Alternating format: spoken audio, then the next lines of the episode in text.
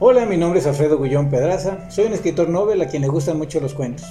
Hoy les traigo uno que no es de mi autoría, pero que relaté muchas veces en noches de campamentos con los escabos. Cosa en la que coincidimos pues Alan y, y Memo. Caminaba por la noche. Ya eran pasada la medianoche, en casa todo estaba callado y las luces apagadas. Al pasar junto al cuarto de mi hija, escuché sollozarla. Me acerqué a la puerta y, y me, me percaté, me di cuenta de que ella efectivamente estaba llorando, cobijada toda hasta la cabeza. Así que ingresé a su, a su cuarto de aquedito, me senté en la cama y con mucho tiento le dije, hija, ¿qué pasa? Ella, temblando como una hoja, incontrolablemente, con una voz queda, me dijo, papá, hay un monstruo, hay un monstruo en el closet. La manera en que lo dijo me convenció de que había un peligro latente, de que no era solo la imaginación de mi hija. Así que, armándome con un juguete de ella, que estaba tirado en el suelo, me acerqué al closet. Lo abrí y ahí estaba mi hija que me decía, papá, hay un monstruo en mi cama. Y entonces me acordé que tenía gemelas y me las agarro a chanclazos a las dos desgraciadas.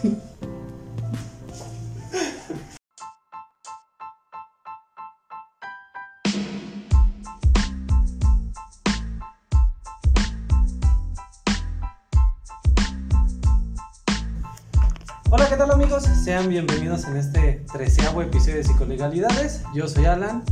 ¿Qué tal amigos? ¿Cómo están? Qué gusto me da saludarlos en este nuevo episodio de Psicolegalidades. Yo soy Memo.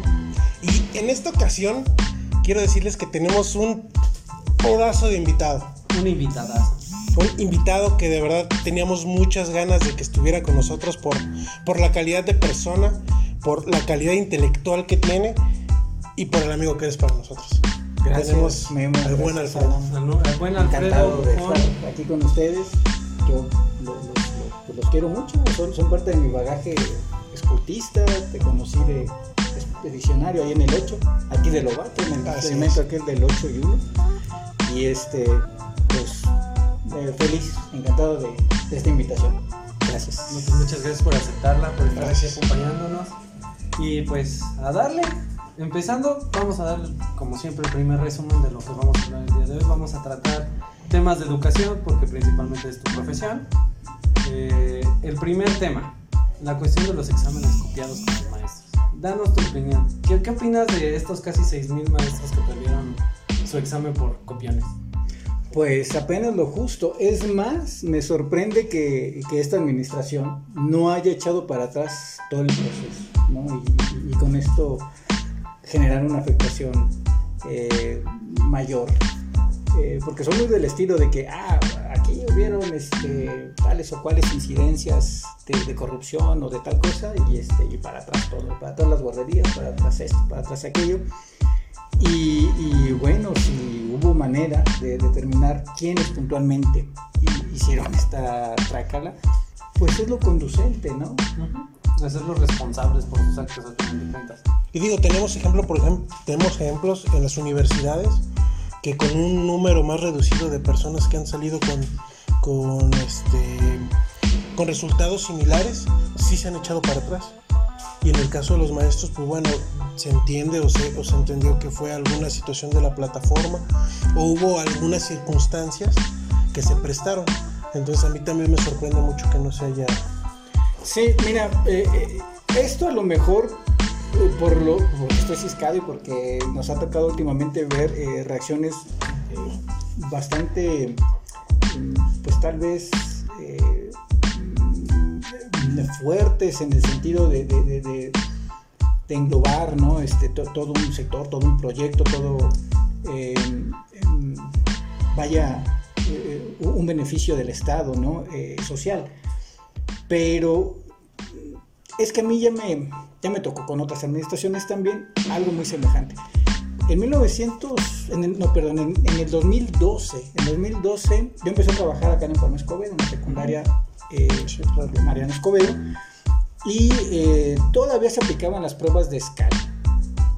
En ese entonces, em, un, un buen resultado de, de- de los grupos, de tu grupo, de tu escuela, eh, ya te daba a ti, docente, eh, un, un- un puntaje mayor, este, se homologaba con lo de la carrera magisterial de ese entonces y, eh, y percibías más, había un estímulo económico porque era parte de tus pruebas de desempeño. ¿no? A partir del 2012 que se creó el INE, doble Instituto Nacional de Evaluación Educativa, y, y que el desempeño eh, docente se midió también en función de eh, los resultados con los alumnos. Está bien, ¿no? Eh, Qué buen en, ese, en, ese, en ese entonces me acuerdo muy bien, saludos a, a- a Héctor Hernández, quien fungiera como eh, director interino con el que arrancó la, la- la escuela y excelente director, excelente amigo. Creo que no lo conocieron ustedes, eh, pero pues fue, pues, yo era topero y, y él estaba en el, en el clan, o sea que nos conocemos desde chamacos en los scouts. Y este y él sí nos, nos dijo, nos, nos, vaya, nos leyó la cartilla. Ustedes inviten a todos los muchachos, porque se da mucho en esos casos que los maestros, para obtener mejores puntuaciones, a los niños que son lerdos con el aprendizaje, que no van a la par de los demás, les piden que no vayan a la escuela. ¿no? Les dicen, "Quédate en tu casa, no vengas, a, a- compran el examen, de alguna manera lo consiguen, les dan la aplicación, les dicen a los, a los chicos lo que les van a preguntar y cómo contestar y tal, ¿no? O sea, los preparan para el examen. No les dan una formación holística a la luz de la, de la pedagogía concebida actualmente. Y, y además, pues, eh, ¿qué, están- qué estamos midiendo con eso? ¿no? Eh, Estamos perdiendo, de por sí ya estos procesos son bastante subjetivos Ajá. y se pierde el punto por completo, ¿no? Entonces, este director, pues sí las tenía consigo y nos decía, van, van a medirse, van a medirse ustedes, van a medir a sus chicos. Nos interesa saber cuál es nuestro estatus, ¿no? Sí, saber qué estamos haciendo mal, qué estamos haciendo bien. Así de fácil, ¿no? Y si no nos interesa, no nos interesa. Y en esa ocasión, eh, en nuestra escuela, en la materia de español, que es la, la- la materia que yo les imparto, la asignatura que yo les imparto, eh, salieron en doceavo lugar de la zona, ¿no? Es que es un muy buen lugar. ¿no? Tratándose de una escuela que llevaba apenas un año y, y- y de una escuela con las creo que alguna vez te platiqué, con las Sí. condiciones tan adversas con las que comenzamos.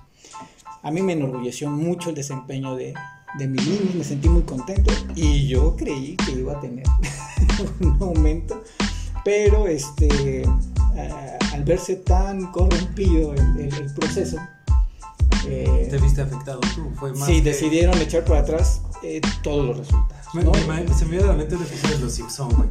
No, espérate. Ahí en el. Vengan por sus bicicletas de montaña. Creo que sí recuerdo ese capítulo. Y Llegan con sus bicicletas y. ¿Dónde están las bicicletas? no van a el examen. No, yo, yo quiero contarles una anécdota eh, haciendo alusión a esto que comentas de la trampa. A mí me pasó, yo, yo en la primaria, secundaria me costó mucho trabajo el, el ser aplicado, nunca lo fui. Y mi, no, mi maestra, mi maestra, mi maestra de sexto de primaria me mandó al baño para el examen. Me mandó al baño y me dijo, bueno, no nada más a mí, a un grupo como de, de cinco compañeros nos dijo, "E- e- este día váyanse al baño Te fuiste ¿Se junto puede? con. Te fuiste con y mis compañeros, y mis compañeros, Vámonos, me voy. y mis compañeros presentaron el examen. O- ok, ok. Entonces, Tú sí, no, totalmente lo que dices, eh, por buscar eh, ser, ser, eh, Excelentes. Ajá. Perjudican a los que estamos tratando. ¿Por qué? Porque realmente no hay una evaluación real y no se busca, no se logra el objetivo que tiene esa prueba. De acuerdo. Que es, que es lo importante, es darnos cuenta de cuáles son nuestras áreas de oportunidad, cuáles son eh, en dónde andamos bien, en fin, conocer nuestro estatus, ¿no? Y, Claro. y a partir de, de- de eso, pues tomar decisiones, ¿no? Sí. La, la- si la evaluación Totalmente. No, no- tiene a- al menos esos, esos rasgos cercanos a una objetividad, pedagógicamente hablando, pues carece de sentido. Ahorita que mencionaste anécdotas, güey, tengo una duda. ¿Tienes alguna anécdota cagada en la escuela? La, la más cagada que te haya pasado. Con- en la escuela y en especialmente con algún maestro. Pues, en es- bueno, tengo dos. Ajá. Una con un maestro, que creo que es más triste que otra cosa. Sí, bueno. Y otra, no. No, con un maestro todavía me tocó. y no lo. No en ese sentido. Ah, ah, Que me puso, Ya me había asustado. que me puso a cargar libros eh, a pleno a rayo del sol. Se llamaba ingreso a la escuela, güey. te lo- ¿Tu maestro era quién? Torquemada. Porque te los llevas a borrar, güey. Yo, yo era, era muy Eso travieso. de. de, de Ah, tú decías acá en plancha, Sí. güey. Ah, yo pensé que era de ten tu paquete de libros y bórralos para mañana. Yo pensé que, pa- que, su generación ya no les iba a tocar ese tipo de. Pues no sé si mi generación, pero a mí sí. No sé si fue un antecedente de- después de muchos años. Colmé a mi maestra, porque era maestra, Ajá. y me dijo, salte, ya nos tienes hartos a todos. Ha- ha- Hablando de colmar, ahorita te cuento una, una anécdota de cómo colmas tú a la gente. Sí, lo decía. Ok. Y pues me, me No dejó, voy a coincidir. me, me dejó como media hora cargando libros. Y una anécdota muy, muy vaciada fue cuando estaba yo en la secundaria, eh, por andar de, de galán, queriendo invitarle una coca a una muchacha que me gustaba. Con una coca, güey. Llevaba un pan, llevaba mi pants y mis amigos me bajaban el pantalón a media, a media cafetería. ahí. No, hasta eso, no, nada más se bajó el pants. Ah. Y yo así, ay, Sí, porque hay quienes eran manchados, güey. Sí, total. Todo, güey. total. Y ya era la vergüenza de me bajan al. pero, pero no me Me afectó. siento mucho aire. Pero no sé, creo que lo manejé bien en esa ocasión Ajá. porque la verdad se dicha no te no. caíste. No, de hecho fui, le entregué el refresco a, a esta chava, me reí tantito con ella y después. O sea, duré como 3, 4 Te, minutos con te el imaginé yendo con los pantalones abajo, güey. Sí, Eh, Eso es impresionante. y no, no se burlaron de mí. No, pues no, Es güey. impresionante, es impresionante. Una vez en la manada iban los chiquillos eh, en fila, pasando frente, eh, las gacelas estaban eh, en fila, pero sentaditas, y ahí la banda no sé qué rollo les estaba echando. Y, y, pues el más bodoque iba hasta atrás, y que se tropieza y que le agarra el short al de enfrente y hasta abajo. Y pero además este se cayó y en el suelo pataleando y los demás riéndose, las gacelas.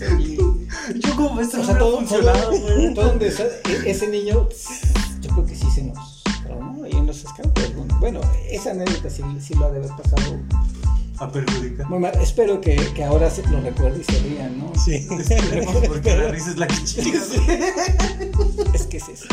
Sí. A ver, platícanos la anécdota del memo. Quiero ver si No, no- no sé, eh, pe- pero fíjate que a, a la fecha le digo a Regis, ¿por qué me habré enojado? Porque no sé por qué me enojé. Pero me, Sí, no, enojé es buenísimo. me enojé con el memo.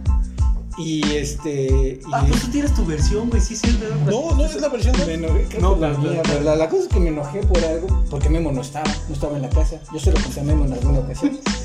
Y, eh, y entonces llegó la, la blondie y nos sacó la basura ahí del, del bote y todo. Memo. Sí, no, llegué. Llegué a gritonear a la blondie. Le dije, Memo con una chica. Porque me estaba acordando seguramente de eso. Y sí llegó la regia. Sí tienes cuerpo de ¿Qué perro, te güey. hizo, ¿Qué te hizo Memo? No, yo, Perdón, es que me hizo enojar Memo. Pero no, no. Fíjate que es, que es una anécdota recurrente, creo, porque en la secundaria también, ya en la secundaria oficial, había un maestro al que, bueno, no sé, creo que ya, ya falleció, que en paz descanse, Sí, sí. que no me quería, nada, nada me quería. O sea, la traía conmigo. Güey, pero es que no es el único. También la vida te odia. Sí. Pero ese Yo sí maestro, lo quiero, yo sí lo pero ese maestro más, le decían el compañero y, y daba física. Entonces yo, bueno, no me quería y yo no, ¿Ciencia o física? no, ciencia. Ay, qué bueno. Porque Entonces- no. En, en cada, en cada clase No tenemos cuerpo de. Sí. En cada clase me sacaba del salón.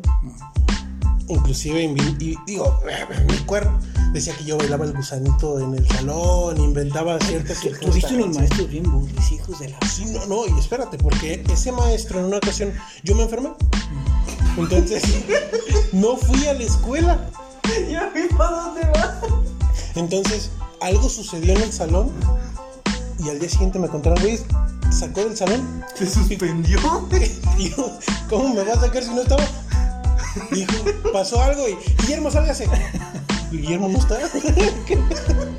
y me sacó del salón. Sí, sí eres un chivo expiatorio. Sí. Sí, la vida me odia, yo sí le digo. La verdad, pobre me oye. Qué gandalla. Ya- ya- ya Me siento peor de lo que me sentía. Es que incluso entre nosotros tenemos ese tipo de anécdotas de nos pasa algo, papás nos regañan y al final de cuentas es ¿qué hiciste, güey? Al chile te eché la culpa. Yo, yo quise salir como inocente y dije, el Memo tuvo la culpa, él me convenció.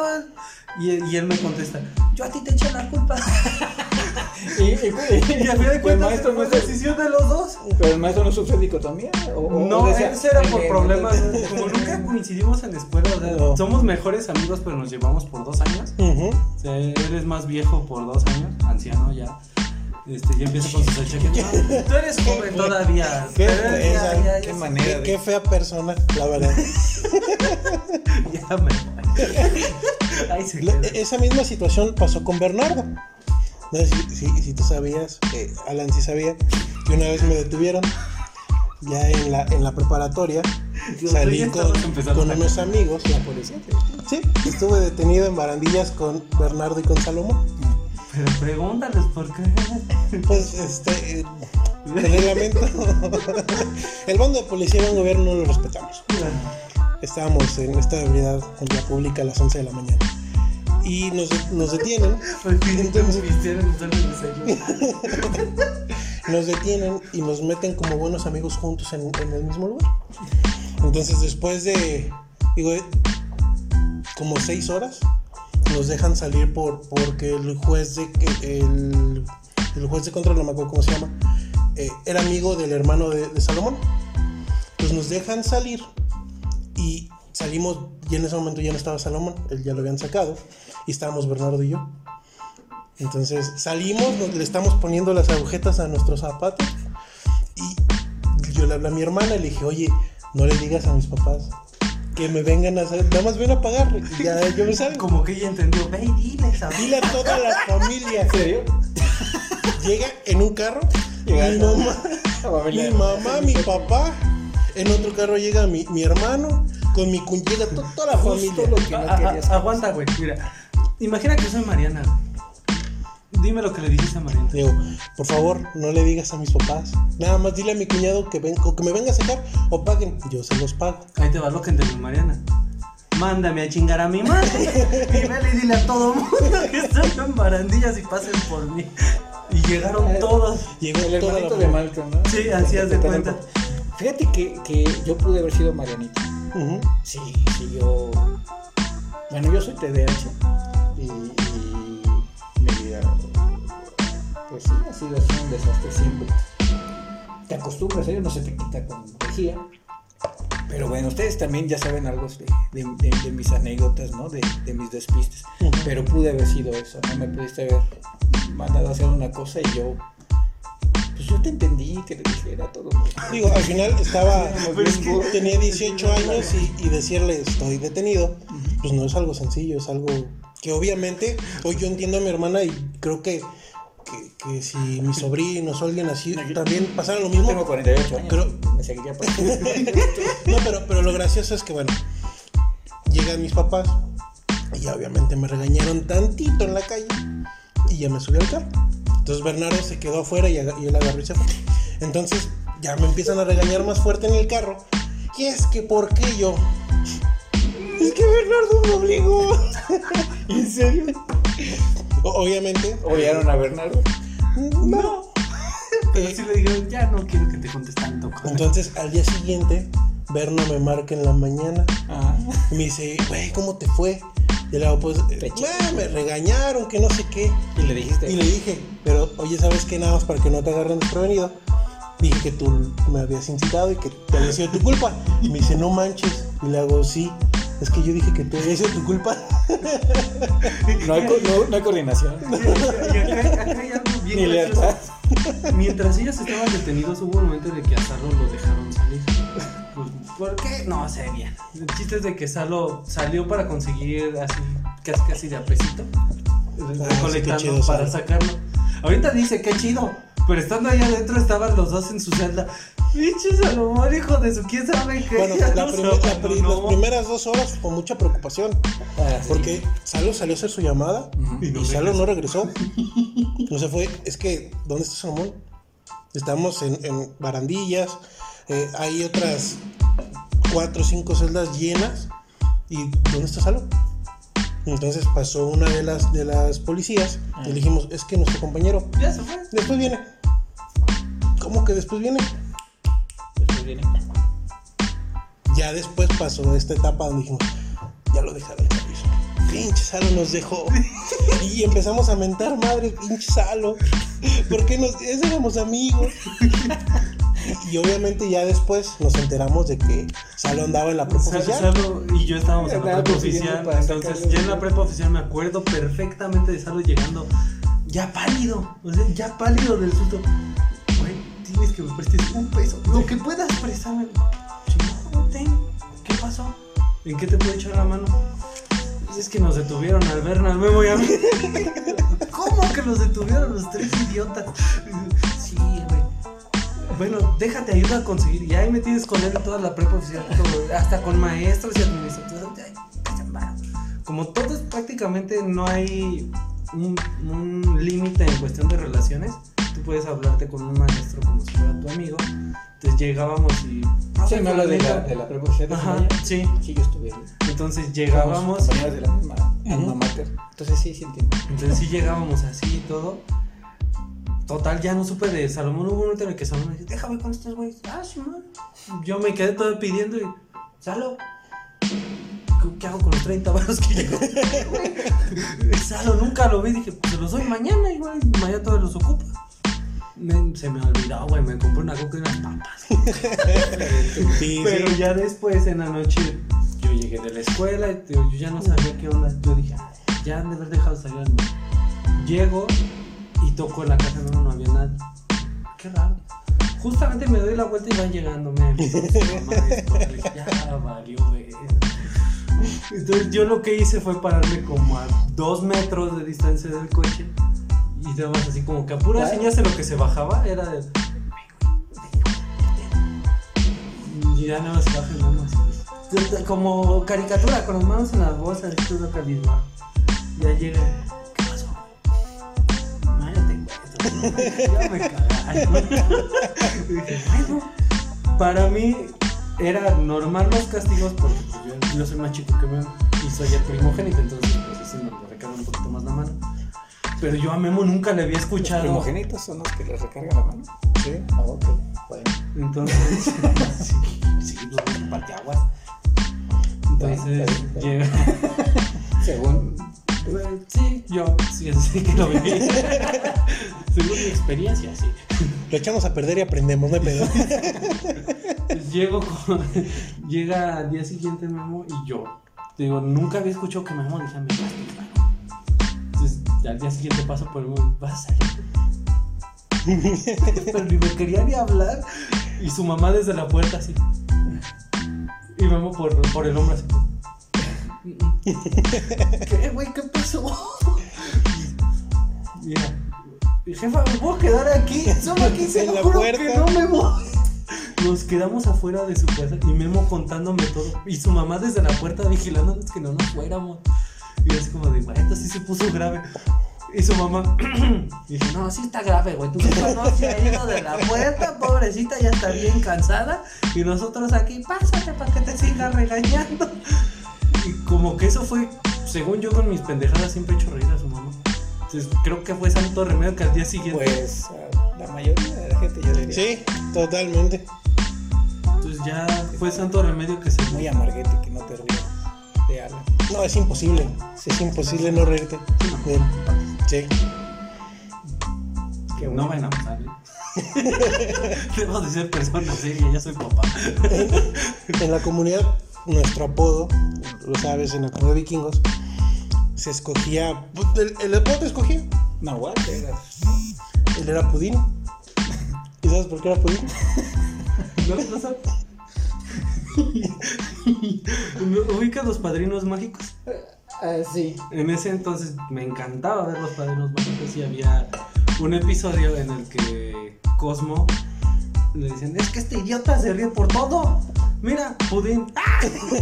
dijo, pues después dijo Jodín. Entonces yo me reía de todo y les platiqué ese episodio y vale un más. Y se- pero es que Alan se reía. O sea, real. Él Sí, escuchaba Pudín y se reía. Así es la Moni hablando de. Bueno, pues lo- lo-. No, sí, pero Pero dale, sí, dale. sí, es, es Sí, pues me es- acuerdo es- mucho de- del campamento en el que nos invitaste como apoyo. Que incluso hasta decías, es que les quiero dar algo de premio a los chavos, pues no traigo nada, nada más traigo mi kit de supervivencia. Y Y, es- empezaste a repartir. Sí, sí, sí, de mi cangurera. Mira, aquí está una brújula, esa está bien padre. aquí tengo para Lo, lo chistoso ahí fue que empezaste a repartir y tú solito empezaste a sacar el, el significado de cada cosa. Y le empezaste a decir, este te lo doy a ti, por esto, esto y esto. Y al final de cuentas creo que platicando entre nosotros mientras ellos estaban echando su desmadre, fue como, oye, Arti, sí tenías preparado eso". Al chile, no. Se me lo saqué de los No, huevos. no, no, pero, pero, pero el escultismo está, está lleno de, de- de mucha eh, carga eh, em, De mística. eh, mística. Sí, sí, sí. Este, hay, hay muchas connotaciones, eh, pues yo, yo diría que, que arquetípicas y casi espirituales, ¿no? Eh, sin caer en el fetichismo, ¿no? Sí, pero o, o cayendo en eso, los scouts son bastante fetiches, ¿no? Eh, Cargamos parches y nos emociona ganar un parche y tal cosa, ¿no? Pero, pero es más bien eh, la experiencia y, y- y- y las analogías, ¿no? Que tienen que ver a lo mejor con un, con un cuerpo de, de- de criterios, de valores, o un marco de valores, y este, eso es lo bonito, ¿no? Pero sí, fíjate que, qué curioso que te acordaras de, de Sí. eso. Y este, y sí, pues aquí está un estímulo. Eh. Es que- Pedernales, pues, Así, pues, como. con y- una- y, y sin, y sin afán de ofender, pero así como que sacaste de los huevos la explicación de cada cosa. Sí, claro. Nos llegó la notificación sacada de los huevos. de, ¿Me vienen a apoyar en un campamento? Y yo, va. Toma, Sí, déjale, marco a mi jefa. Jefa, hoy no llego. ¿Cómo que no llegas, pendejo? "Pues Es que me voy al campamento. Acuérdate que ya te había dicho. Ah, sí.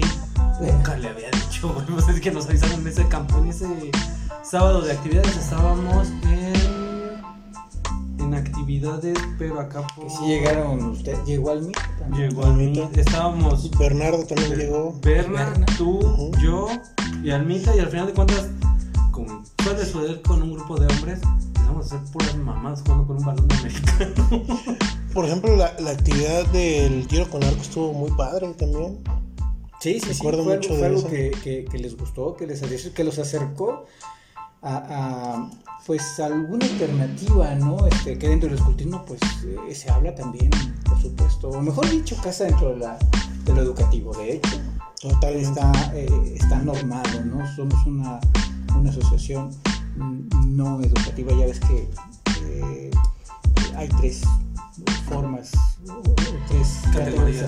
categorías de, de educación, educación eh, formal, la educación informal, que es la de la familia, la de casa, la educación eh, no formal, pero que es educación, ¿no? que sea en el karate, en el fútbol, en los scouts, y que robustez, ¿no? parte de la, de la personalidad. Sí, la- pues prácticamente es una especie, y a lo que yo poco sé de, de cuestiones educativas, es como una especie de Montessori. Aprendes jugando, aprendes jugando en muchos aspectos.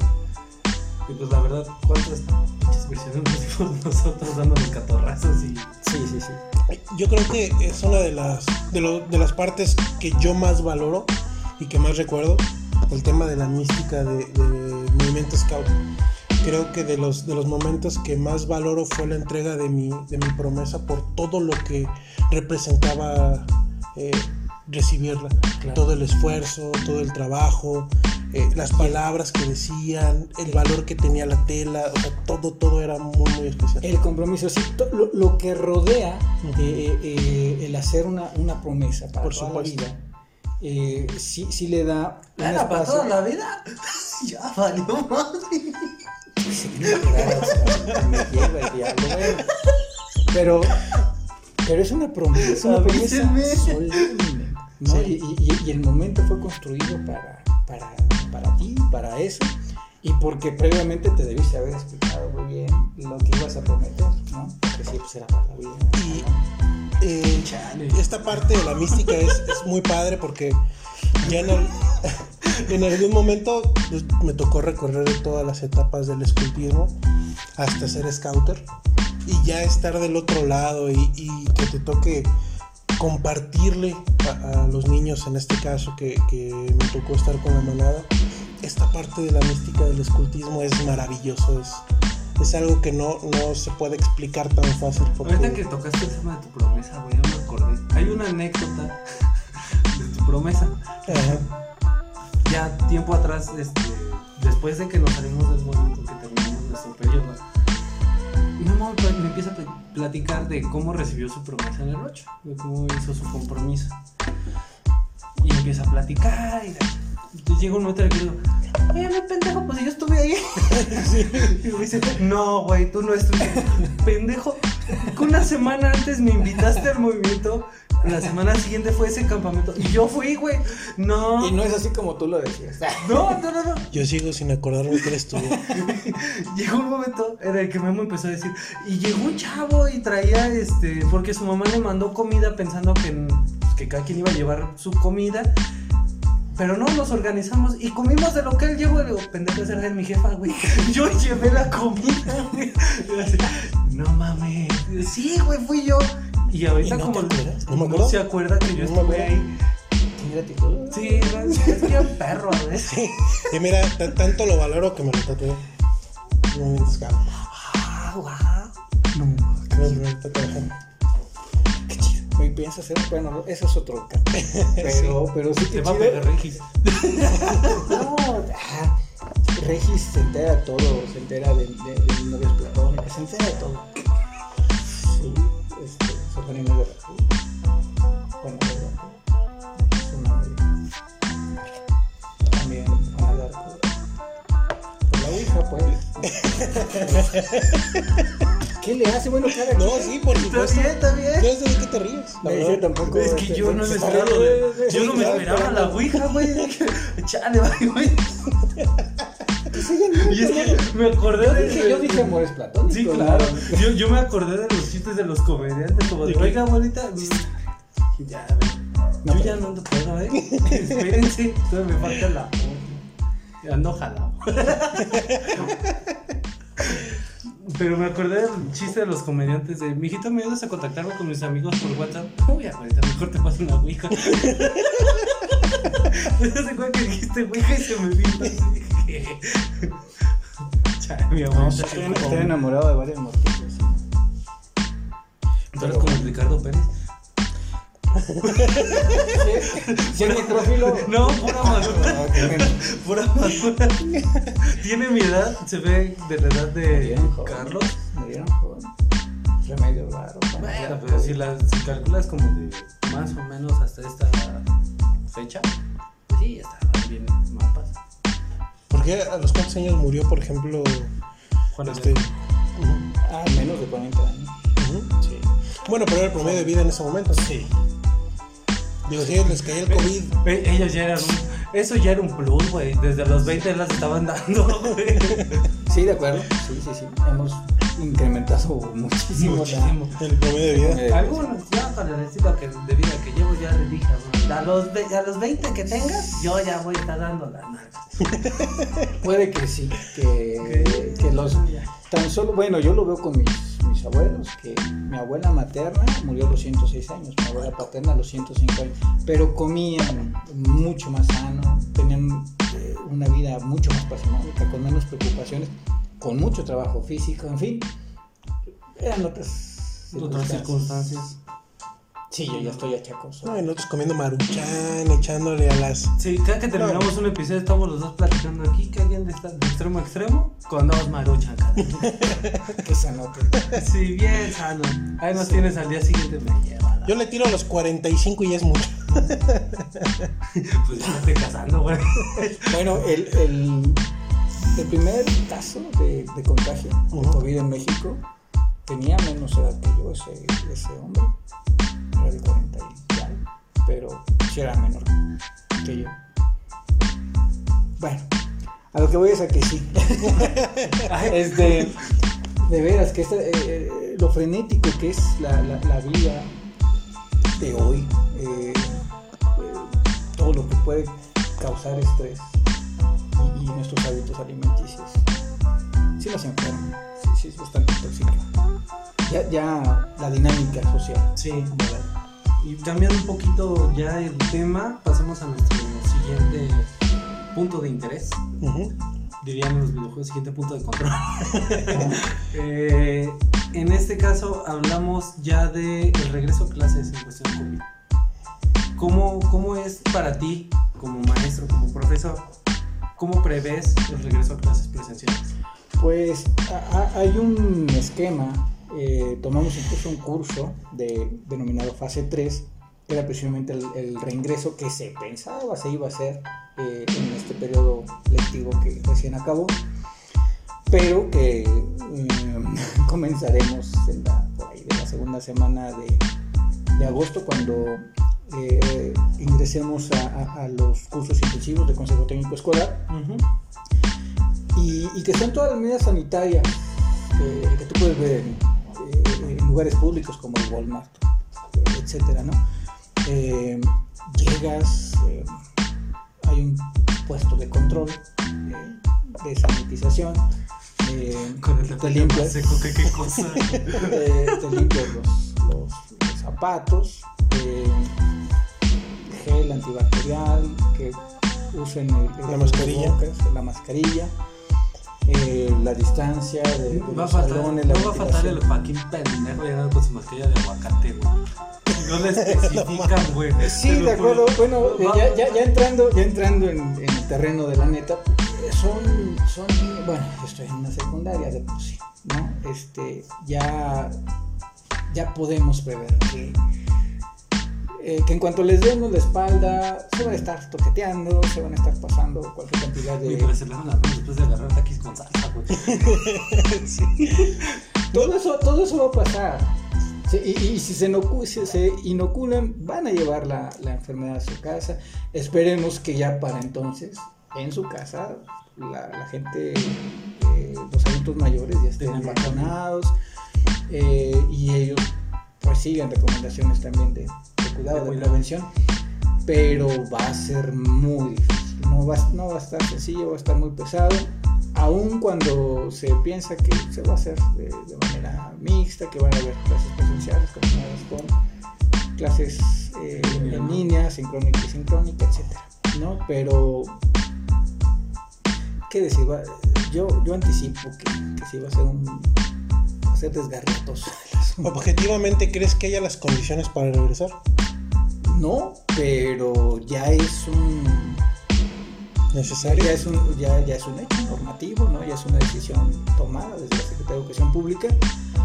Eh, eso sí, para nosotros es obligatorio, nosotros sí tenemos nuestra, nuestra vacuna, los docentes, y, y los chicos que cuenten con la vena de sus padres para hacerlo, porque si deciden no mandarlo, no van, y nosotros tendremos que ver eh, qué estrategias implementamos para que esos chicos pues también eh, no pierdan las oportunidades de aprendizaje ¿no?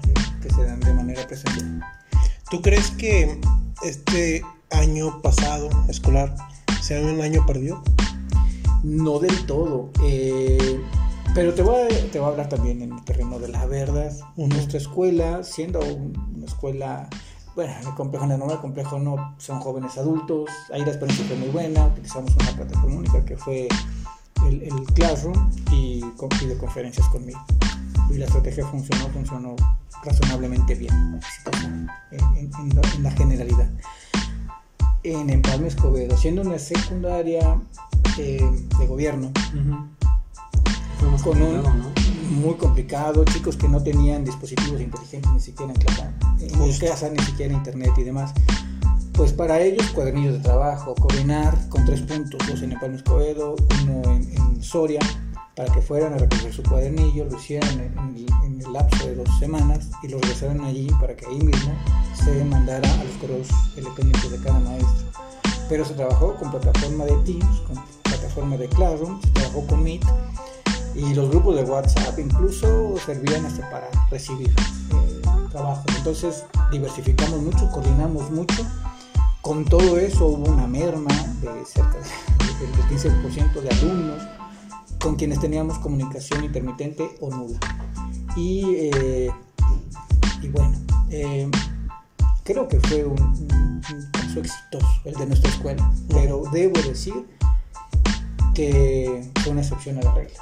Me enteraba por todos lados cualquier cantidad de, de comentarios de otros compañeros eh, de otras escuelas, padres de familia, alumnos de otras escuelas, de esas características, eh, que solamente tenían cuadernillos de trabajo como, como recurso único y Por era muy, muy, muy pobre el avance y muy... Acá al menos podías de alguna manera, porque como, como los hay, alumnos que se acomodan eh, más de una forma o de otra, eh, hubieron quienes transitaron al, al uso de, estas tecnologías en información y comunicación eh, de una manera bastante limpia, pero quienes no, aún con ellos había la posibilidad, pues, teníamos eh, esos espacios, ¿no? el, el para preguntar y, y hasta para compilar, uno haciendo la revisión en- en el carro, este, te dabas cuenta de qué era lo que más les fallaba y ahí lo abordabas, ahí lo- así es, ¿no? Y, y los que estaban interesados me hablaban, podrán eh, corroborarlo mis compañeros de la, de- de- de la escuela Mariano Escobedo y, y los alumnos que, que asisten ahí, eh, no teníamos horario. Digo, yo trabajaba por la tarde en el complejo y los atendía hasta la noche, pero a que fuera, ¿no? Les contestaba y les asesoraba y les dábamos seguimiento. Y los alumnos que le echaban ganas en el aula regularmente le echan ganas, se adecuan a, a las circunstancias que sean. Y, y- y- e incluso algunos que, que se la pasaban con traspieces en el aula, eh, contamos afortunadamente con, la, con el acompañamiento, con la guía eh, de, de los adultos circundantes en, en casa. Y lo hicieron bien, incluso mejor de como lo venían haciendo en el. Ujú. Entonces hubo de todo, pero eh, hubo un esfuerzo coordinado, hubo bastante sinergia, un, un trabajo, quiero decir, eh, muy bueno de, de- del- de nuestro grupo de, de maestros y nuestros alumnos aprovecharon de la mejor manera. Por supuesto, esa merma no se puede obviar. Fueron alumnos que hicieron casi nada o nada en, en- Ujú. en este, en este ciclo lectivo y pues sus aprendizajes iban a dejar. Que Mm, Híjole, yo, yo se lo he dicho a todos los, los- mis conocidos y a todas las personas que, que se dedican a, a ser docentes. Eh, yo reconozco que fue un- una labor titánica la que hicieron, porque bien lo dices, o sea, sí, presencialmente no hay un horario, porque es calificar, es este, planear, etcétera. Eh, con esta situación de la pandemia y de la clase a distancia, bien lo dices, había 12, 1 de la mañana que te llegaban tareas. Digo, ya, ya tú sabrás cómo, cómo fue, pero sí fue titánico, ¿no? O sea, aprendieron ustedes muchísimo y la labor que le hicieron a nuestro país es algo que Aprendimos reconoce todos, muchísimo. tuvieron que adecuarse los, los padres de familia, los alumnos, los docentes, todos. Y vimos las deficiencias del Estado, porque el Internet, bien lo decías, que si bien es cierto es un derecho humano, ya, pues vemos que, que el monopolio de, del Estado y de las empresas más bien, pues nos tiene, nos tiene muy agarrados y muy retrasados en, en cuestión de derechos humanos. Pues sí, y sin embargo, bueno, nuestra la consigna era atiende a, a esos alumnos de la mejor manera. Párate de pestañas, haz lo que sea necesario. Así que diversificamos eh, eh, la manera de trabajar y con un relativo y razonable Y éxito. creo que para mí eso es aplaudible, porque hay muchos maestros que durante esta pandemia fue, ah, vale madre si tienes o no tienes internet, tú tienes que estar aquí. Sí, no quiero, Quiero, ¿cómo lo resuelves? Claro. A lo mejor suena petulante, pero sí es plausible y, y creo que los resultados fueron eh, ¿Favorables? digo, favorables. Nada sustituye la dialógica del aula, nada. Sí, no. Tú ahí te das cuenta del niño que pues está procrastinando, que está distraído y demás, lo haces integrarse al... Ves a Joaquín aquí babeando. Sí, sí, Pues al memo aquí con el moco. ¿eh? Ves a Lala le dio el teléfono. sí, te das cuenta, te percatas de eso, ¿no? Y, y los, y los llamas, los integras, tratas de, de Sí, animarlos. me parece que en estas clases en línea se veía más el tengo la computadora, mi cámara web me apunta de cierta manera, pero no ve mis manos y yo estoy jugando a toda madre Xbox. No, ni siquiera prendían la cámara. No prenden la cámara, tú le preguntas, a ver, fulanito, ¿me puedes decir esto? Fulanito, fulanito, bueno, bueno, sutano, y, y resultaban ser los mismos de siempre, ¿no? Los que le abonaban a la, a- a A la la clase. clase. Pero pues te dabas cuenta, ¿no? Y, y a lo mejor, bueno, también eh, buscar hacer eco en, en la casa, ¿no? ¿Qué Porque el papá, el papá o la mamá que está por ahí a tiro de piedra y que se da cuenta de que le están hablando a su hijo y su hijo papando moscas, ¿no? Entonces. Fíjate, yo lamentablemente no me tocó vivirlo, pero fui muy crítico sobre todo con el área de universidad y preparatoria. Porque me parece que ya en esa etapa de la vida de estudiante te enfrentas a nuevos retos. Ya empiezas a trabajar, empiezas a trasladarte tú solo a, a las prácticas, a la escuela, al trabajo, etc. Y ellos, con la situación de la pandemia, que no se conectaran o que no cumplieran, teniendo todas las, las facilidades de tener un baño, tener posibilidad de comer, no tener que trasladarte y no participar, a mí se me hacía una situación terrible. Incluso las ven como vacaciones, güey. Así es. de acuerdo, ahí en el complejo tenemos chicos que sus padres perdieron el trabajo y ellos te tuvieron que, que- que poner a trabajar y trabajaron y se mantuvieron inscritos en la escuela Ujú. y cumplían, o sea, mis respetos, se, se- se- se pararon en el palo que se tuvieron que parar para hacer lo que tenían que hacer y se fletaron y lo hicieron, lo lograron. Y, este, y a lo mejor flexibilizamos, ¿no? Los docentes. Oye, ¿sabes qué? No, ¿sabe? no me puedo conectar a tales horas. A esa hora salgo del trabajo. Ni siquiera este, no puedo manejar y, y, andar con el celular, Incluso etcétera. a mí me, me tocó esa parte, exactamente esa parte, de yo tenerme que estarme trasladando mientras estaba en clase. Entonces yo lo que hacía era, usábamos la plataforma de Teams y como es básicamente una videollamada, se conectaba en el Bluetooth del coche. Y mientras yo manejaba me decían, oye, ¿por qué se escucha tanto ruido cuando hablas? Ah, es que vengo manejando. ¿Por qué chingos no estás colgando para venirte manejando? Ah, es que tengo el soporte para el teléfono y está con el Bluetooth del coche, no hay ningún problema, yo vengo manejando en lo que llego nomás a Pero es tu responsabilidad Ok. estar ahí. Pero, pues dime, la Claro, maestra ya en privado fue, dime con todo, con toda Y lo que hiciste es encomiable y, y es algo que los maestros seguramente... Sí, la verdad esta maestra a mí me, me sorprendió que en ningún momento fue como de denme trato especial porque tengo trabajo y estoy estudiando. No, al contrario fue como de trabajo, estudio y aún así tengo el tiempo para estar aquí. Le demostraste a los otros que nada más están en su casa echando barra, que ni siquiera participan, que tú estás con un tiempo más ajustado y aún así estamos aquí. Sí, tuvimos una, una niña que eh, tiene, bueno, es de una ranchería. Ella y este, y pues internet es muy malo, eh, su internet es muy malo, no podía conectarse de plano, aunque tenía un, celular, un dispositivo, pero ella también no tenía muchos recursos económicos. Eh, aún tenía una computadora, eh, si el internet no te da para, para estarte conectando y demás, y sin embargo me cumplía puntualmente cada trabajo. Ella se enteraba de alguna manera y remitía tal vez eh, compartiéndole eh, el correo institucional a un compañero. Yo sí me la estoy pensando, Ujú. ¿no? Porque ¿cómo lo hacía? Pues, mira, te mando yo aquí por WhatsApp, lo que sea, el trabajo, y hazme el favor de usar mi, mi- mi- y subirme, ¿no? Pero. Entonces, eh, sí te das cuenta de que el que quiere eh, Puede. a pesar de la, de la adversidad. Pero estamos, insisto, estamos hablando de jóvenes adultos, ellos escogieron esa carrera, Ujú. eh, son otros criterios. Acá son chicos de secundaria Sí, y, y- y para mí ya fue eh, relativamente exitoso eh, el que no los hayamos perdido. Totalmente. Sí, esa es una, una gran ventaja cuando tienes una persona que en- entre sus prioridades está la hormona. Entonces, Pues sí, sí, sí, están- son, están son personas cosa. que Si allí en el salón- la escuela e incluso la familia es lo último que les preocupa.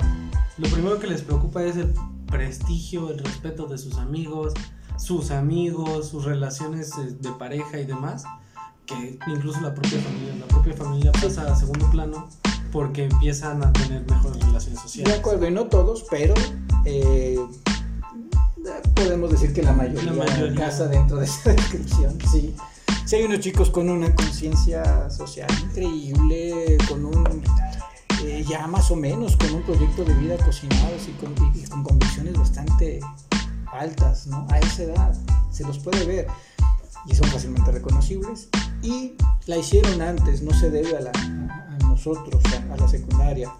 Así vinieron del, del preescolar y de la primaria, Incluso hasta del hogar. del hogar. claro. Son, son Y- principios que vienen de casa. Y hay muchos que dicen, pues lo mando a la escuela para que allá me eduquen. Espérate. La, la- la educación educación viene de es casa. una, es una corresponsabilidad, no viene totalmente de casa. ¿eh? También hay chiquillos que Ah, sí. llegan de la casa pensándose que no, que esto de barrer el salón, no, que lo hagan las viejas. Y lo, hacen- lo dicen de esa manera. Así es. ¿no? Este, entonces, si la, eh, el- el- la escuela educa, yo no, yo no instruyo, eh, yo formo, yo educo, ¿no? Y, y- y no es nada más aspectos lingüísticos, aspectos semánticos, aspectos gramaticales, ¿no? Eh, la comunicación es funcional, la comunicación eh, debe trascender en todos tus ámbitos. Si, si- si no se lo concibe así holísticamente la educación, eh, pues entonces el concepto es un arcaísmo. ¿no? Lo debes entender de esa manera y ese enfoque se lo tienes que dar a las matemáticas, a la ciencia, a lo que tú quieras. Lo que aprendes en, en- en el aula no es para el aula, lo que aprendes en la escuela no es para la escuela, es para la vida Ujú. para la vida misma. Así que la escuela sí, sí educa, sí somos educadores y, y es complementario. Tú aprendes cosas en la escuela y aprendes cosas en la casa, y aprendes cosas en la calle. Ujú. Y, y aunque en la calle, bueno, no haya un pedagogo experto para hacerlo, si tú Aprendes de sí, todas aprendes de todas maneras, ¿no? Aprendes a cuidar, aprendes a chiflar, aprendes a muchas cosas. Aprendes incluso hasta sobrevivir. El- el- Claro. Hablamos, por ejemplo, de las cuestiones de, de varias películas mexicanas que relatan la vida de bajos recursos en la Ciudad de México y cómo el aprender a sobrevivir es sé con quiénes me tengo que relacionar para que no me hagan daño. Para si me ven caminando en la calle en la noche, sepan, ah, este es el carnal que vive acá en tal lado. No le hagas nada, es buena onda. Saber cómo sobrevivir al final de cuentas. Sí, de acuerdo, y ahí la escuela a lo mejor no tiene mucho que hacer. Pero a veces la escuela es quien contrarresta un tanto cuanto las patologías sociales. Sí. Eh, la exclusión, el machismo, eh, la indolencia, la prepotencia, ¿no? Que, que es muy buena edad, estás muy a tiempo de que... de corregir quitarte- ciertos aspectos. De hecho, incluso muchos programas de prevención es la escuela y la casa los principales factores que influyen en la prevención de muchos riesgos psicosociales. Claro. Y a los primeros a los que preparan es en la escuela les vamos a dar un curso de capacitación para que como maestros se lo den a los papás. Y ya los papás van a saber cómo actuar en- con- de la mano con los maestros. Ya después es un plus aplicarlo en cuestiones de equipos deportivos, en grupos Claro. religiosos, pero los importantes son familia y escuela. Claro, y, y eso ya es una metacognición, ¿no? Yo, yo eh, transpolo lo que aprendí aquí a, a cualquier ámbito de, de mi vida y eso es súper valioso. Pero volviendo al tema, eh, va a ser, eh, va a ser un, un brete, eh, va a ser interesante, pero no estoy seguro de nada. estoy convencido de que daremos lo mejor de sí, como lo hemos hecho siempre. Eh, pero pues implica un, un- esfuerzo aún mayor, tanto de coordinación como, como de, trabajo en sí, de, todos los integrantes de la comunidad educativa y, y pues incluso más de los padres, ¿no? Porque antes, bueno, los tenías en casa, los monitoreabas en casa, pero ahora algunas tareas serán allá y, y podrás coadyuvar a, a- a- a su proceso formativo y algunas otras pues dependerán por completo de, de ellos y de los maestros. E- Esta pregunta que voy a hacer no sé si, si está bien hecha, pero eh, ¿crees que vale la pena arriesgar eh, a un posible brote por regresar a, a los, a los niños o a los jóvenes a, a las escuelas? No, no, no lo considero, pero eh, estos criterios, aunque me parezcan cuestionables, mm, pues yo soy un trabajador del Estado. Ujú. Y prácticamente lo que Ah, dice el Estado. así es, a mí me dan una directriz y pues, yo como soldado, no significa que no lo cuestione. Eh, para mí habrán contextos determinados en donde eso sea bastante factible. Incluso llegué a escuchar una maestra de un preescolar, no me acuerdo si de ahí de México, de, la Ciudad de México, que, que defendía eh, esta postura. decía, es que ya podemos regresar y, y en escuelas lo hacemos muy bien y, y tal. Y dije, "Bueno, sí, es- es- está padre con la población que tengas y con la escuela que tengas, pero las características de tu escuela Por de tus niños y demás sí difiere de, de muchos otros, de muchos otros contextos en donde pues eso no aplica. Muchos lo plantean como que todo va a ser muy bonito, muy fácil, como si fueran robots lo que va a llegar a las escuelas, cuando realmente es un niño que no sabemos en primera cómo es, en cuestión de personalidad, y que se remite mucho a los impulsos.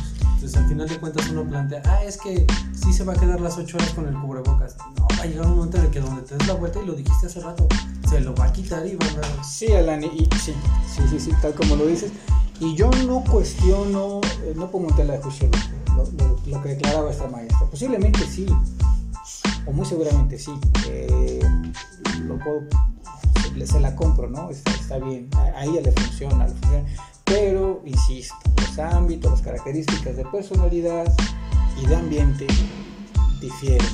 Totalmente, a ver, hay que ver el punto de los traslados. Por ejemplo, aquí no se ve tanto, pero en la Ciudad de México, una hora pico en el metro, es una joda. revisan la distancia. Y va a ser peor cuando regresen los estudiantes a, a la escuela. Y bueno, veámoslo aquí en Celaya. El Pinos a las 7 de la mañana, que es un hervidero de gente. Puede ser que en las escuelas sí se respete, pero los traslados va a ser muy complicado.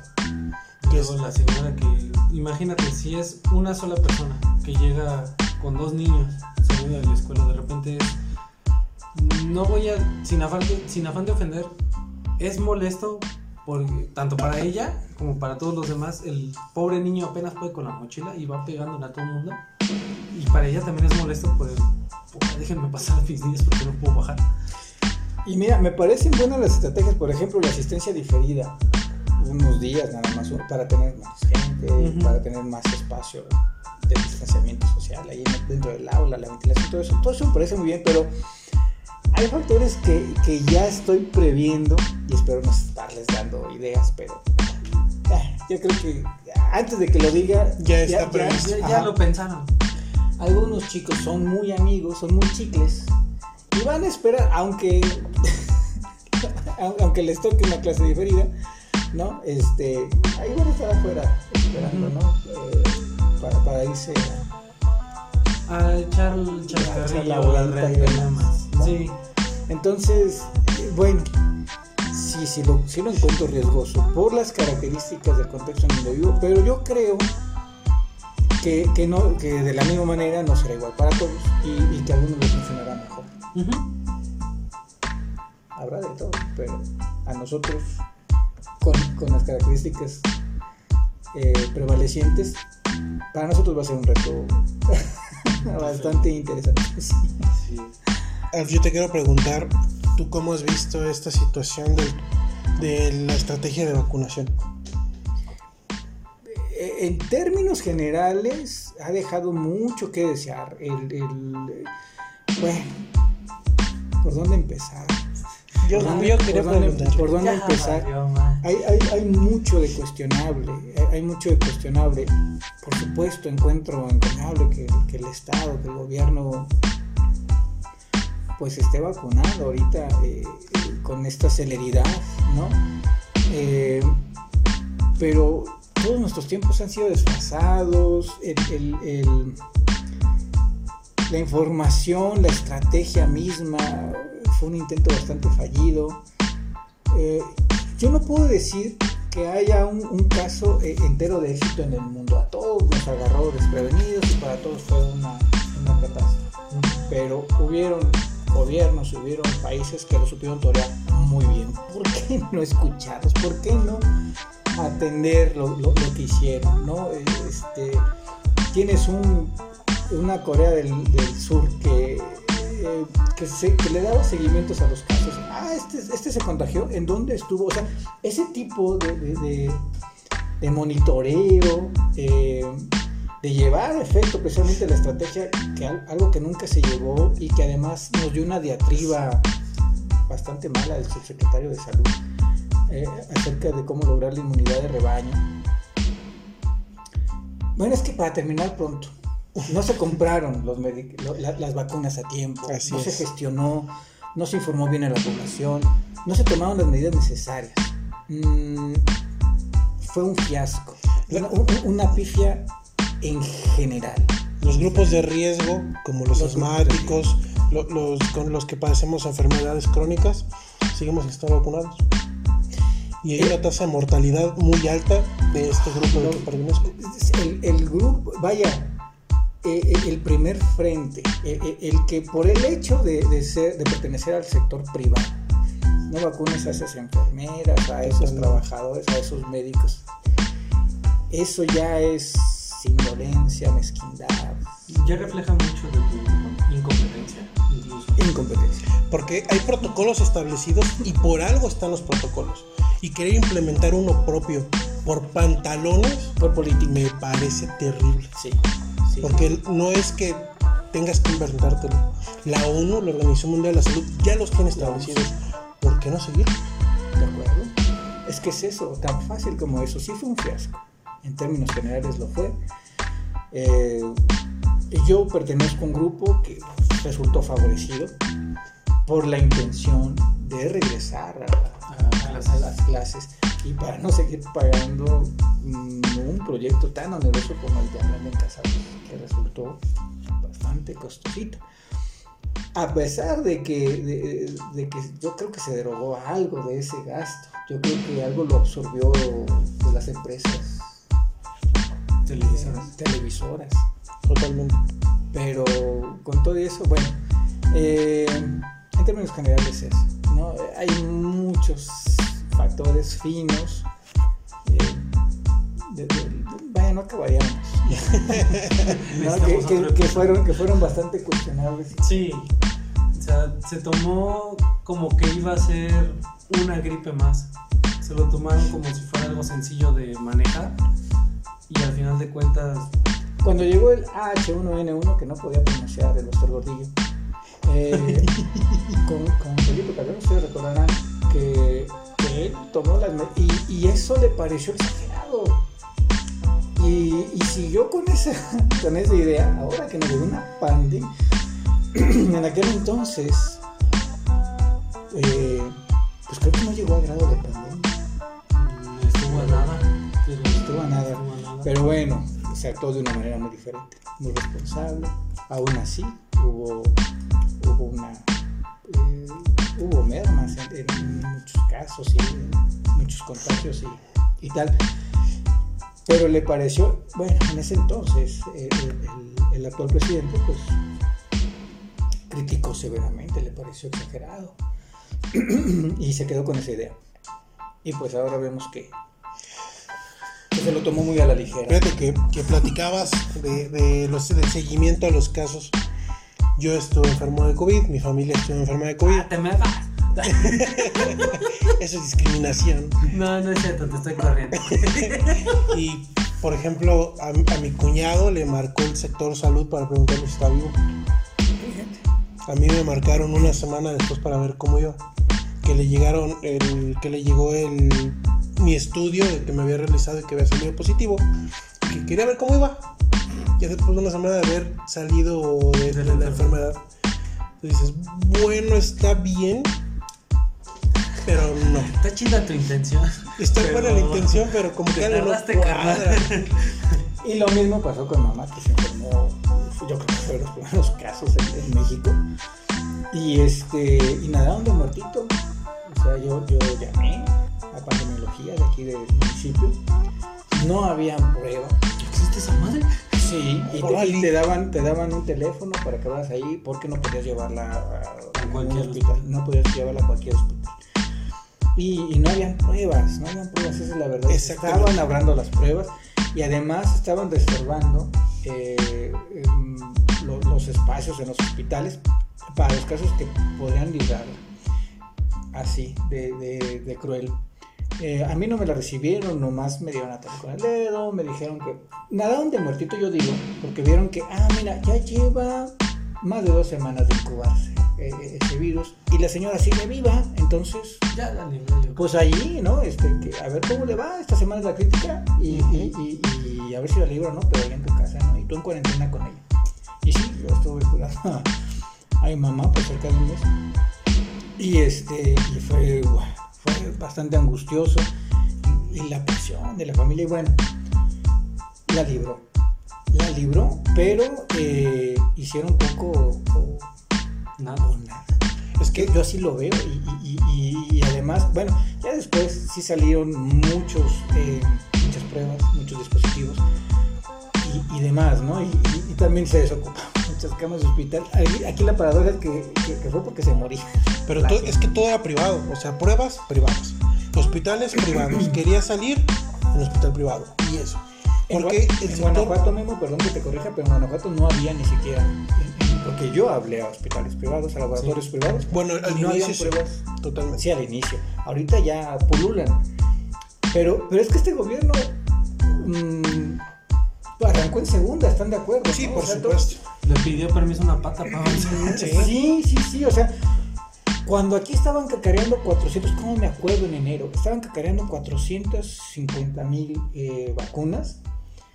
En, en Israel ya habían vacunado un millón de personas. Israel es una población de 10 millones de personas contra nosotros más de 120 millones de personas. ¿no? O sea, ellos tenían cubierto más del 10%. Y con dos inversiones importantes en otros estados para la vacuna. Eso Y no, y no es porque, ay, Israel, los israelitas, y, y la no, es porque gestionan a tiempo. Así es. Se, se ponen las reglas. Tenemos a funcionarios públicos, Pero sí viste iba a decir. Se No, yo, no, no, no, se, se aplican. se Tenemos aplican, funcionarios públicos más que funcionan. Truenan de volada. Supongo que sí también. Pues sí, ya ves con los libaneses. Pero, no, yo me refería a, a- a- a que sí hay gobiernos que, que están, que están atentos a las Se toman necesidades. decisiones explosivas, güey. No, pero es una realidad es que tienen funcionarios, tienen gente capacitada en los puestos que debe de ser gente capacitada, gente, gente Era, era especializada. lo que hablábamos hace unos episodios, güey. En lugar de tener gente especializada nuestro gobierno, en lugar de tener gente especializada en las áreas en las que son especializadas, es, ah, tú eres mi compadre, vente. Claro, Y se quejaron por tanto Sí. tiempo del nepotismo que ahora es una práctica Una normal, normal, natural y, y perfectamente aceptable ahorita. Y llegas a, por ejemplo, no. oye, y el encargado de, digamos, del, todo el sector salud mental. Ah, pues es fulanito. ¿Y ese güey qué es? ¿Qué? Ah, tiene primaria de tronca. No mames, que tiene primaria de tronca. en Pemex, un agrónomo. Sí, y, y- y- y a lo mejor es muy... Bueno, sabemos por lo que, lo que está pasando con Pemex que no es competente, pero, pero se veía desde lejos.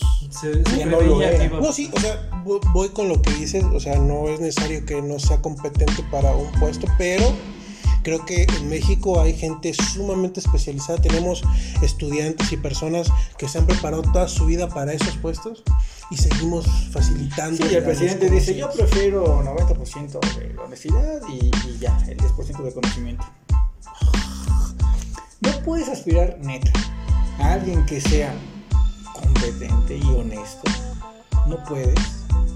No habrá entre preparación. 120 millones Claro, de por, por eso nuestros estudiantes se van del país, porque no hay oportunidades. Es que esa es la situación, que seguimos en la administración pública dándole oportunidad al compadre, al amigo. Y págale lo que te pida. Claro, que por si gana más que el presidente, ¿qué diablos? Pues es, eh, es un conocimiento Mejor que lo- preparado que que lo vale. Por algo se jodió tantos años. Por Sí, se imagínate un descanse, un Mario Molina, ¿no? Que hubiera estado precisamente eh, en, en- eh, vaya, dirigiendo, por ejemplo, Comisión Federal de Electricidad o, dirigiendo, no, bueno, Pemex no, por- porque eso precisamente era lo que él no quería, pero sí, este, mm, pues una dependencia gubernamental para cuidado del ambiente o para el desarrollo, bueno, imagínatelo al, al frente de, eh, ay, se me fue el avión, Quizás del Insabi. De, del por ejemplo, bueno, no, pero No, con no, no. así. Es que se me va el avión bien gacho. No, yo siempre he sido así despistado. hasta Sí. Nos acabas de decir que es TDAH. Efectivamente, sí, se lo dije, se lo dije. Sí. y este y, y por lo mismo eh, eh, bueno te- tenemos esto ¿Qué, qué podíamos esperar si no tienes a, a la gente idónea para Por cumplir supuesto. esas funciones ¿qué podíamos esperar? pues esto Sí. Puras negligencias, puras incompetencias. Por supuesto, digo, ba- basta ver a un subsecretario decir lo que dijo hace unos días sobre los niños con cáncer, sobre sus familias. Entonces Eso es tristísimo. sí sí es tristísimo Poco- ¿Cómo es posible que sea tan poco empático con un problema que adolece al Estado mexicano?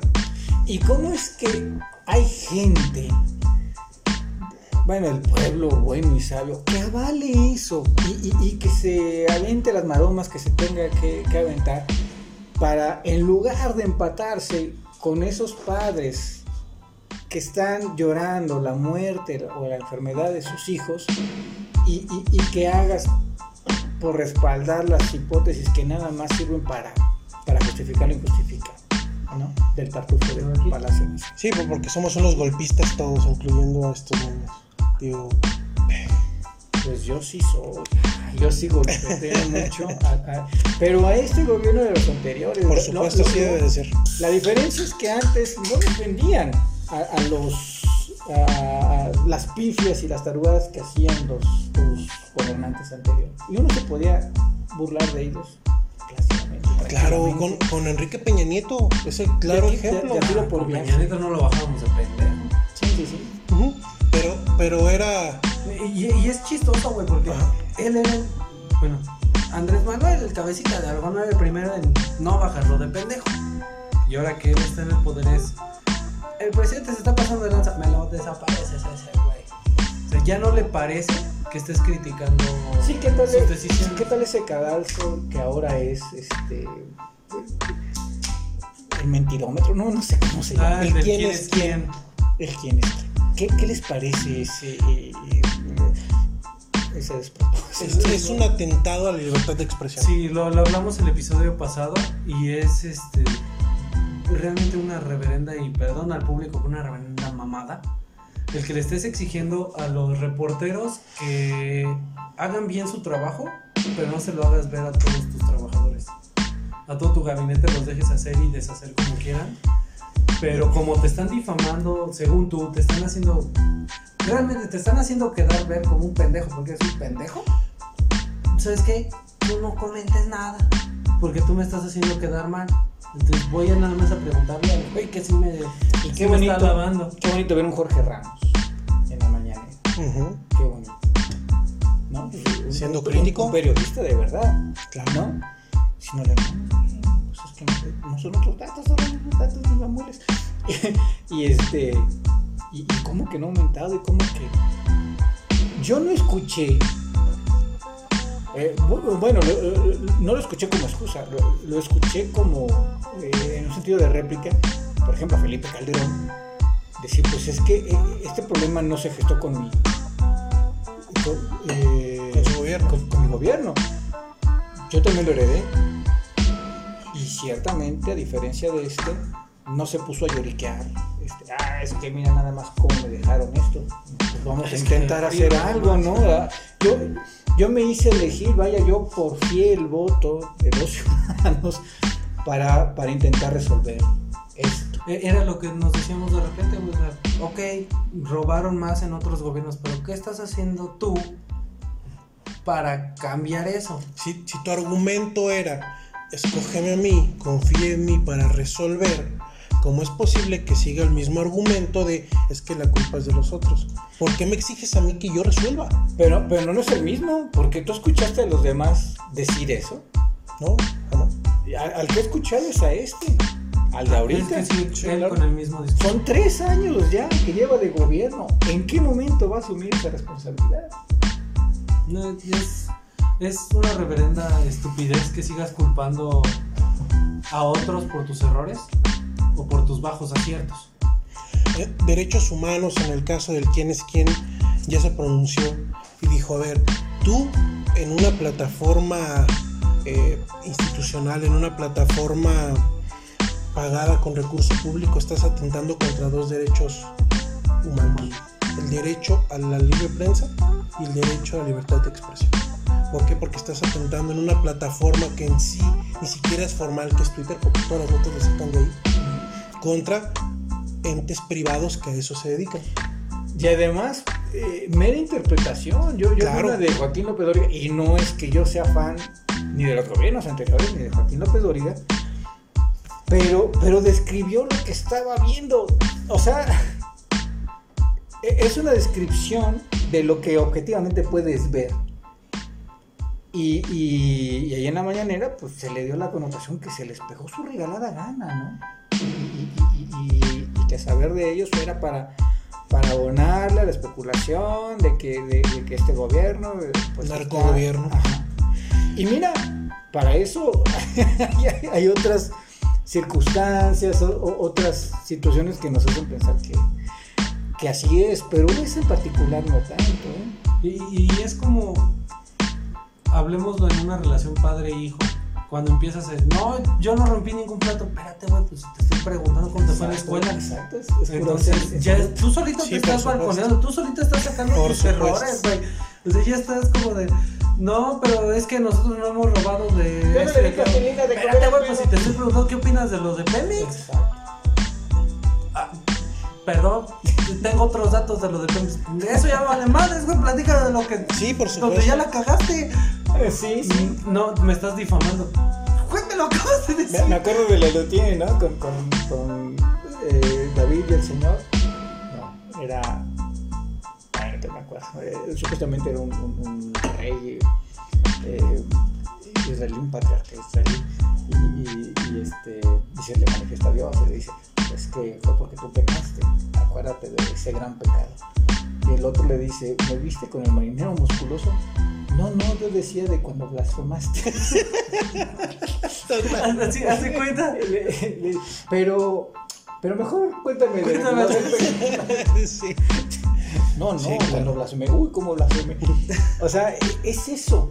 Solito estás sacando tus trapitos al sol. No ocupas que ni siquiera un reportero venga. y Es que investigué al presidente de las cosas que está haciendo. No, el mismo presidente sus eso era bueno para mentir y para justificar. Tenían una escuela para. Sí, Ah, o sea, son, son expertos en cubrir sus cochinas.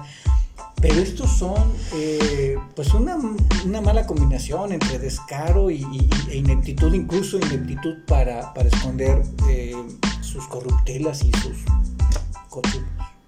Sí, por supuesto. A mí, para mí la mañanera es un Es un programa de comedia. es gastar recurso público en un berrinche, en un En un hazme quedar bien. Así tal cual. pero es que ni siquiera porque la mañanera nunca ha servido para quedar bien. Es que En es- tres años la mañanera jamás le ha dado buenas notas al presidente. Porque tenemos el antecedente que lleva más de 50 mil mentiras. A eso se dedican los medios de comunicación. Y eso no lo pueden desmentir. Entonces, en tres años, todas las notas que han sacado, más de la mitad han sido falsas. Pero sí tiene su nicho, sí tiene su, su público objetivo en términos mercadotécnicos. Y este y, Y le sirve, y le sirve sí, sirve para mantener ese clientelismo político. Ese Bueno, pero- clientelismo- ese clientelismo electoral. Pero es parcial, porque en cuestión de números, de aceptación, sí ha bajado. Se ha bajado. Muchísimo. Y, y ojalá siga. Y se, y se vio en estas elecciones. iba a contender, no Sí. hagamos, digo, bueno, perdón. No, totalmente. Es que él va a ser eh, quien contienda en el, en el 24, en 2024. Sí, Sí, O sea, totalmente. va, sí, va ya- a tener ahí un guiñapo que, que, que va a servir para, para tratar de Sí, refrendar más su, que diga, su no, figura yo y no su me voy a, Pues, elegir. yo Están no- haciendo todo para poder hacer la modificación constitucional permitente, per- este, sí, Pertinente. pertinente para poder reelegirse o eliminar esa, ese estigma que tiene el, el derecho a la reelección o hacer alguna artimaña para poder... Si lo quieres así de plano. Sí, por supuesto, por supuesto. Tenemos en el Congreso una parcial mayoría, tenemos una mayoría simple para morir. Sí. Necesitamos para las modificaciones constitucionales una mayoría calificada. Así es. Entonces, No la están buscando. Tener- Pero bueno, mi, mi estimado Alf, ¿sabes con quién se van a aliar? Y que se está viendo a leguas El PRI. con el PRI para alcanzar la mayoría. Y bueno, guarden este video y díganme si me equivoco. Y ahora se va a llamar el PRI. va a dejar de ser un moreno. Fíjate fíjate que cuando escuché ese, todavía contendía eh, eh, López, cuando escuché ese, ese gas, y ya como le, le atizaron, ¿no?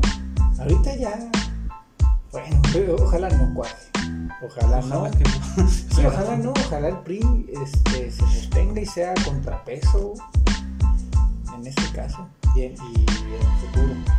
Este país sin contrapeso, de veras que volaría para un Venezuela, para. eh, para Pues es bienestar. ya de por sí somos.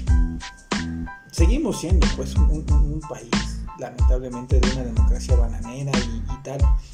Pero, pero todavía dentro de esos cánones de la democracia, sería verdaderamente lamentable que, que desaparecieran el, con una, con una E y, y que, bueno, que dejáramos de ser los ciudadanos A mí lo único que arbitráramos la- la- las contiendas electorales. a mí lo único que me tiene un poco más tranquilo es saber que sin la figura del presidente, bueno, de Andrés Manuel, porque ni el presidente sin Andrés Manuel, es el partido que él encabeza, pues no tiene más, No tiene fuelle. ¿no? ¿Quién más es presidenciable además de él? Pues es que ganó muchísimos estados. Pero quién más es podría ser la cabeza del proyecto. Pues ahí están esos dos cartuchos ya bastante quemados que son Claudia Sheinbaum y, y Marcelo Ebrard, pero, pero Marce- últimamente les ha ido muy mal. Marcelo No el todólogo, que no se informa antes de emitir, de emitir No, declaraciones oficiales. Estoy de acuerdo. O una. Claudia Sheinbaum que a mi parecer ha hecho un buen trabajo, pero se ha sobajado a lo que el federal le dice. Sí. O sea, no hay una figura real que puedas decir él es el representante y que puede ser el segundo. Porque bueno, hay una posibilidad muy grande de que él encabece el proyecto del 24. Si es que sus condiciones de salud se lo permiten. Si no, no, las cosas como son. Las cosas como son. ¿Sabes, sabes algo que yo no sé, que no sabemos? En su segundo año le dio un infarto, Ah, sí. por supuesto. Le va a dar Alzheimer. y, y ya tiene condiciones cardíacas que le han en, en ¿Te, su te proyecto imaginas, ¿Te imaginas que le dé Alzheimer, güey, que empiece? Vamos a acabar con Fox. Imagínate esa mamada, güey. No, mejor no te lo imagino, porque de por sí, o sea, sí, ya, ya parece demencia senil lo, lo, lo del... Parece, no parece, ¿eh? parece, Ah. pa- se asemeja lo, lo que hace. Eh, no, eh, en realidad el, el- el tipo, yo no sé qué tan entero esté físicamente, pero si es un megalómano, si es un ególatra, por supuesto claro que lo es el poderse ver todos los días dando una conferencia es un una reafirmación de eso. por supuesto Sí, de- los niños son golpistas. Porque eso que dijo eh, el subsecretario eh, no es una idea propia, eh, emana del propio Es un discurso. repetido Sí, y, y ya cuando vio que, híjole, eh, la reacción que tuvimos, la sociedad, ah, este, sí, no, no, No se crean, es chiste. no, pues fue, no se deslindó, no, pues fue aquel, ¿no? Yo estoy con ustedes y tal. Sí, cuando ve que sí le conviene en esta parte el apoyar lo que están diciendo los suyos, sí, yo se los dije Es que los manda, decías de cuenta. que Pero donde él manda a decir una pendejada y resulta ser que sí es muy pendeja. Ah, ya ves para qué lo dijiste. Fue, es un pedo. Pero es un discurso que él ha repetido durante 18 años. Mismas palabras que durante 18 años ha repetido. Contendió contra Cárdenas, perdió. Contendió contra Calderón, perdió. Contendió contra Peña Nieto, perdió. Perdió. Pero, eh, pues esas administraciones causaron resentimiento, enojo, encono, Un hartazgo. hartazgo. Y por eso ganó. Eh, yo creo que, que, que ese efecto, afortunadamente, va a menos. Y Así es. Yo espero que desaparezca porque tal vez no ha sido el peor presidente de, de- de México, pero sí ha sido uno de los más más ineptos. A mi parecer, sí. Incluso se ha dado, por ejemplo, en cuestión de la reducción de seguidores de él, es. Él llega como el salvador de- del pueblo mexicano. Y al final de cuentas, pues, solo está demostrando cierta incompetencia. Y es como, espérate, tú me prometiste ciertas cosas y hasta ahorita no he visto ningún cambio. Entonces, me estoy dando cuenta que eres el mismo político de siempre, pero con la bata de salvador. El, el proyecto de nación que él trae hubiera funcionado, quizás, Años atrás. en el 2000. O con Quizás. ¿no? Pero, década de los 70. pero, hoy se enfrenta a una nueva realidad. Y sigue teniendo la, la misma ideología y el mismo proyecto que ha arrastrado y que ha gustado, entre comillas, pero que no es funcional.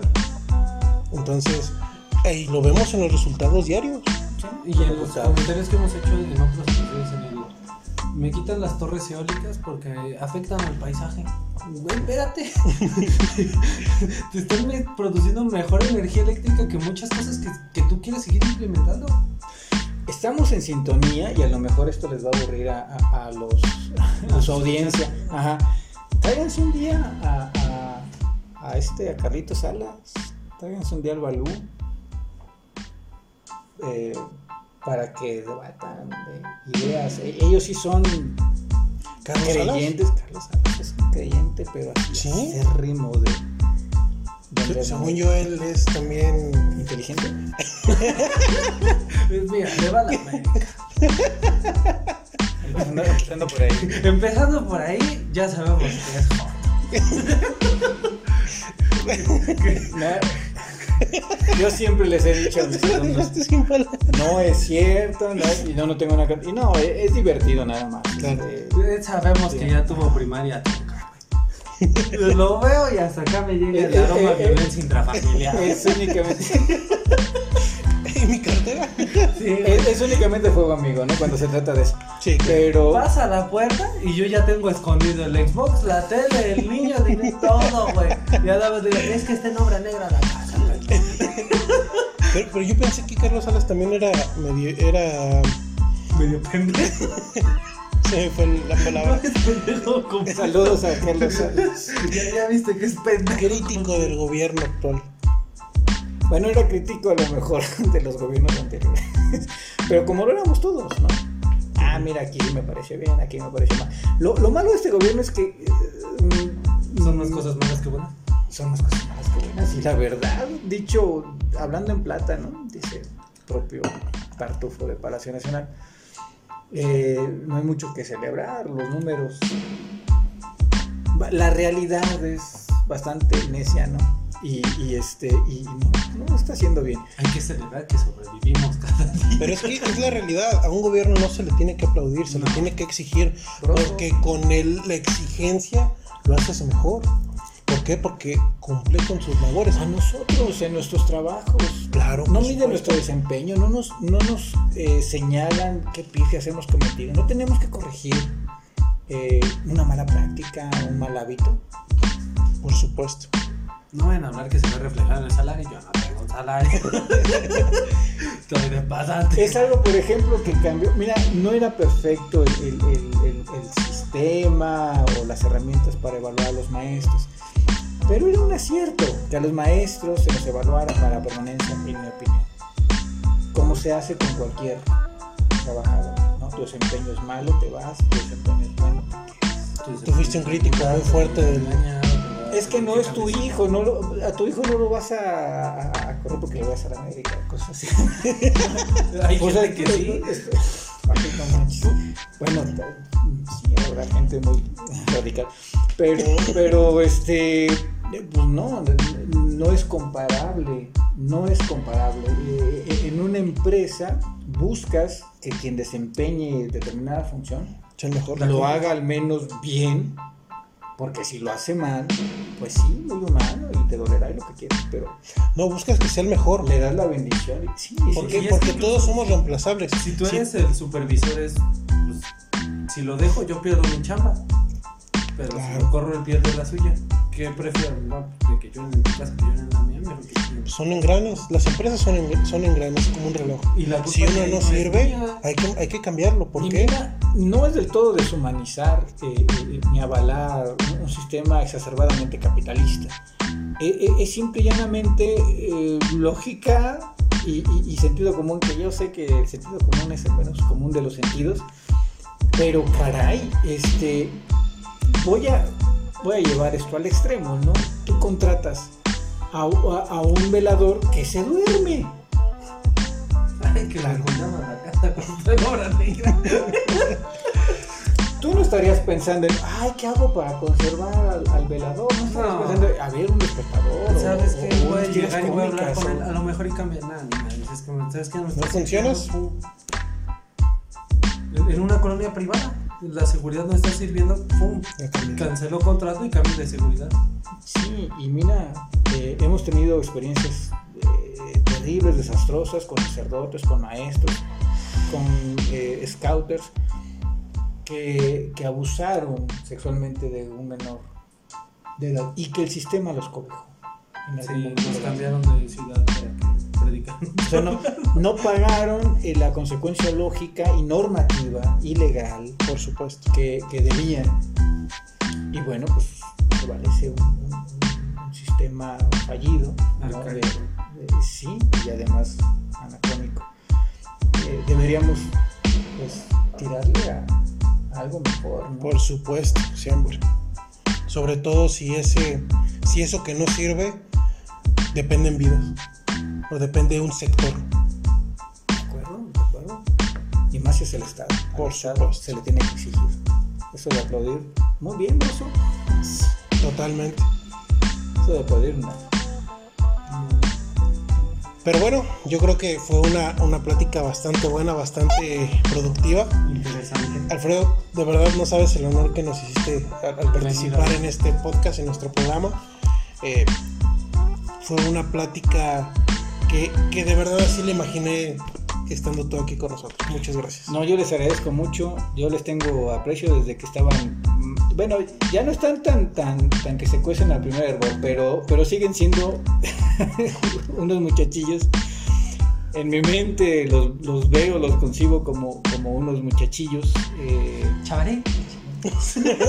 sí, eh, les, les- les tengo un cariño eh, muy grande. un- ustedes, insisto, son, son parte de ese, de ese bagaje, de ese tesoro eh, en la memoria, en el corazón.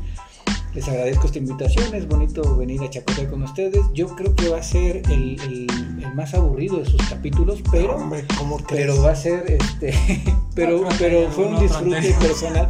A lo mejor eh, es bastante egocentrista hablar en este sentido, pero yo lo disfruté mucho, se los agradezco mucho y este y, y- y a ver a ver qué organizo yo con, con mi canal para, para claro. hacer un, un, un cuento eh, eh, vaya una lectura dramatizada Uy, no. Es No, decir, ya. darte, darte un, un- un Un papel, papel, yo actuar. hablar, no hablarlo. O sea, Ay, no- qué bueno. Sí, sí, no. Hablarlo, leerlo, ¿no? Eh, darle, no, no te daría, por supuesto, no te daría directrices para, para, para desempeñarlo. Tú leerías y a ver cómo lo asumes, ¿no? Eh, eh, estos ejercicios se hacen en la escuela con los chicos, es algo muy bonito, pero, pero no lo he hecho como un cuento mío, ¿no? Y el canal son, son cuentos Yo, originales. yo tengo recuerdos muy padres de, de en el complejo cuando interpretamos a, a Le Cloutier. Sí, sí, Uh, sí. qué, sí, qué sí. padre, sí. En los monjes, ¿te acuerdas? Sí. Había un Educación personaje sexual en especial, ¿no? Ah, sí. se llamaba. Tomasito Gamberrón. Ah, pero, pero es, es un personaje clásico de Rocket Power, Sí, sí, sí. de BP, este, pero eh, de alguna manera que sustituye a, a, a Mastro Piero en, en Lelutier. ¿no? Y para esos gags que hacíamos ahí, este, pues sí. No, yo me padrísimo. mucho de esas. No, no, no. Pura nostalgia que Cu- cuenta con nosotros si lo amas. Sí, Si lo armas, lo cuenta con armo nosotros. y Ahí, ahí veo cómo le hago, pero de que va a ser gracioso, bonito y chingón. Va. Y, seguro. y- y te vamos a tomar la idea si, si algún simpatizante de, de, de Morena, hay que decir las cosas como son, quiere Que vaya y- participar no. en, la- en esta mesa de diálogo, pues hay que armarla, también me agrada. Sí, Hoy, hoy somos tres personas que conectamos con la misma ideología, pero estaría padrísimo poder dialogar con otras tres o dos personas que piensen distinto y que nos puedan dar argumentos lógicos, inclusive jurídicos, del por qué no estamos del todo bien.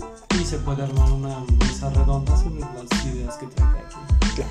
Y se puede cambiar un poco el formato y en lugar de grabarnos de frente, se puede hacer ya diferente una discusión más amplia. Correcto. Pues nada, amigos, espero que, que les haya gustado, a quienes les haya gustado, porque como dice Alba, ver a las que de plano, ah, es de política. ¿no?". No, la verdad estuvo, estuvo media seriecita la, la chacota. Sí, Ah, pero estuvo ahora muy me bien. tocó más en las bromas. Yo siempre sé que Se esforzó, los se tuvo que esforzar. Sí, sí, sí. Sí, me esforcé, no. ¿Han visto el meme de, de la señora que tiene mil números en la cabeza? Así cuenta pensando. Alan, para hacer una broma, Aquí viento el chiste. No, es algo serio. Ah, pero creo No, que fue un no, gran capítulo. Para mí, personalmente, Alf, te lo digo, es, es de los mejores capítulos que hemos tenido. A mí me gustó muchísimo poder grabar gracias. contigo. Gracias, gracias. Y pues esperen en la descripción del video, va a estar el canal de Alfredo y pues, la descripción de qué va a ¿Cómo, cómo encontramos tu canal? Los cuentos de Fredo. Excelente. Entonces, de Fredo, ¿Tus redes? Nada más es este YouTube. eh, el YouTube. Eh, eh, en Facebook, me, porque ahí también publico la publicidad de los cuentos. Este, con mi nombre, Fredo Bullón Pedazo. ok, eh, va a estar los links de todas maneras en la descripción del video para que accedan a su canal. Tiene cuentos muy chidos y está Gracias, muy perrón todo lo que está haciendo. Además, pues como dijo Memo, es una figura que siempre está con nosotros, nos ha enseñado mucho. Muchísimo. Sí, la fan de que no me está albureando eso. ¿no? Pero Yo soy su fan número uno. Se nota, sí, se nota. sí, Totalmente. se nota, es el primero, la primera vista y sale Alfredo. Así que ese Alfredo como que no tiene que hacer de. Siempre está O sea, atento a ¿qué- las qué- armas. Soy un y por eso los veo. Qué bien tratas a nuestro invitado. No, no, no, es que, No, que qué es- bien habla de ustedes. no, no, no. No, no, no. A lo que voy es que llega la notificación. No tiene nada que hacer por eso. YouTube te avienta la notificación, Psicolegalidades ya, ya subió video y la primera vista es es como de, espérate cabrón, lo subí hace 10 minutos, ni yo lo veo. No, la neta, qué chido que estuviste con nosotros. Muchas gracias. Manejando sí lo escucho, para ver en qué. Disfrutamos mucho el, el que hayas estado aquí con nosotros, dialogando, platicando, compartiéndonos tu amplia experiencia en, en materia eh, educativa Y y, política también. y política. Tu, tu punto de vista fue algo, algo sin precedentes. Muchas gracias. Y pues nada, amigos, esperemos que les guste este episodio. Alf, ¿quieres agregar algo más? Nada, encantado de estar aquí con ustedes. Eh, me encanta esta chacota informal de, de los temas de- tan diversos y tan de moda que, que están y que uno se va enterando porque yo, al menos, soy un anacrónico. eh, así como soy un ecléctico de corazón, eh, luego no me entero de casi nada. Y ya con ustedes me, doy, me, me estoy dando cuenta de que, ah, bueno, mira, este, tengo que buscar eso en internet para, para enterarme. Y, y que no me digan, ¿qué vives en una cueva, debajo de una piedra? ¿O Entonces rollo?" te desinformamos más bien. Bueno, a- a- al menos me dan un pretexto para buscar Sí, eh, qué, qué claro. temas eh, escuchan, ven y, ¿Qué tan y- y hablan es la sociedad? y, y hablan este eh, hoy en día no no todo es Jean Paul Sartre, no todo es este No, ahorita las noticias son: se murió un influencer, Está en la cárcel. está en la cárcel, tiene ser compis, bueno, y- hacer llamada con Hablando de, episte- de epistemología, eh, eh, y algo que hablaba con Alan, que a mí yo soy más de la, de antropología social que de psicología, eh, algo que, que de seguro van a disfrutar mucho, pues es Los Anormales, así se llama el librito, y bueno, también está Vigilar y Castigar, y castigar perdón, de, Foucault. Luego les paso Sí, sí. eh, datos, pero bien. es- es- son libritos que, que yo creo que a- además de abonarles a, teóricamente a- al conocimiento de lo, de lo que es diferente, eh, creo que ustedes hacen una interesante labor. Eh, en serio, lo digo en serio. Se, se- pues es entretenido escucharles, ver que, que se toman todo nada en serio, pero, pero con eso, Yo, yo pensé que decir que se toman las cosas en serio. ¿Crees que? No, no, de ninguna manera, ¿Te no, parece? no, de ninguna manera, no, de ninguna manera, Me, me esfuerzo con mis bromas. pero, pero habrá más de, habrá más de, de un Alfredo Bullón que, que no sepa lo que conversan eh, hoy en día, que, que no esté conectado con, con los temas eh, eh, en boga, que vivamos en otro, en otro mundo, pero eh, eh, eh, el que lo hagan sin importarles las, las etiquetas o ser peritos en esos asuntos, ya lo hace, ya lo hace eh, bonito, divertido, entretenido, como, como chacotea uno en casa, pero con, con dos amigos que tienen buena química, que se ve que, se, que disfrutan el momento Muchísimo. y, y- y que lo, y que lo hacen sumamente divertido. Muchas gracias. Muchas gracias. Muchas gracias y pues nada amigos, con esto creo que cerramos el episodio de hoy y déjenos su like, sus comentarios y denle like también al, al canal de Alfredo, como ya les dije tiene muy buen contenido y está muy chido lo que está haciendo, es un buen maestro, un buen mentor para Memo y para mí y pues nada, disfruten este episodio. Muchas gracias amigos. Síganlo, síganos. Les agradecemos mucho. Que tengan una excelente noche. Bye. Bye. Ah, no, no manches. Muchas gracias.